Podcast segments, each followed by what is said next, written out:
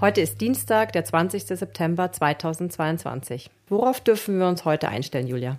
Heute wirkt Yang Feuerenergie auf uns, also großes Feuer. Es brennt.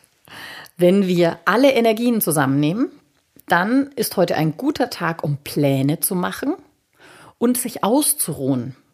Ich würde sagen, ich setze mich an meinen Schreibtisch und mache einfach ein paar Pläne. Ob ich sie zeichne oder formuliere, sei dahingestellt. Gucken wir mal, was kommt. Und man kann ja auch auf der Couch Pläne machen. Genau Pläne so. Schmieden. Ab ins Homeoffice. So ist es. also das wäre der Tag. Das heißt nicht nichts tun, sondern ruhig tun. Also diese große Feuerenergie, die da auf uns wirkt, muss heute kanalisiert werden. Setzt Erde ein, also Ruhe und kanalisiert damit diese heftige Feuerenergie und dann kommt was Geiles dabei raus.